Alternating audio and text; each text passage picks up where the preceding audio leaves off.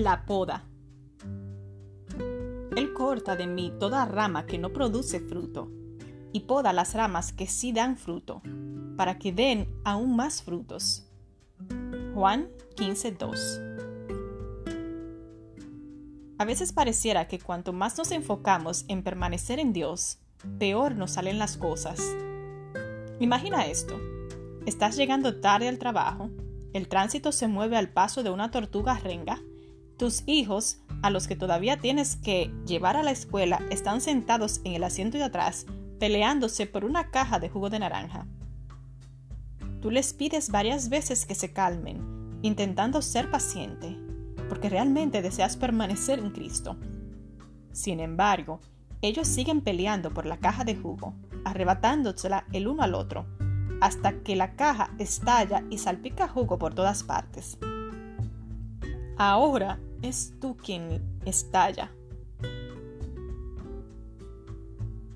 Los retas con palabras más fuertes que las que debieras usar. Enseguida, en cuanto las palabras salen de tus labios, te sientes culpable y fracasada. ¿Qué está sucediendo? ¿Permanecer en Cristo no funciona?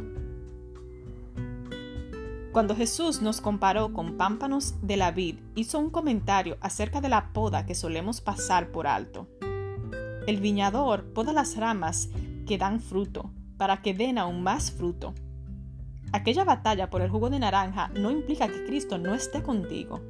En realidad, es una oportunidad para ser limpiada y producir más fruto. Imagínate nuevamente al volante, en medio de ese caos pegajoso.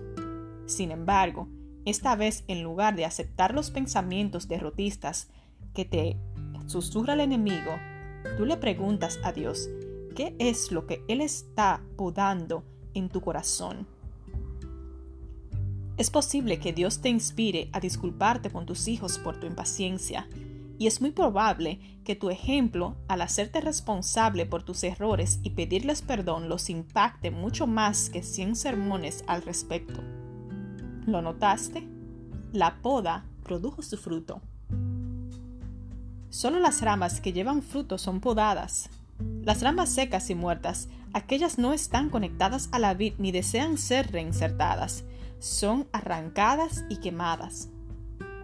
Cuando te equivoques, cuando tropieces, cuando te caigas, acércate al viñador y pregúntale, ¿qué estás podando hoy en mí? Padre, te alabo porque eres fiel en completar la obra que empezaste en mí. Tú nunca me abandonas.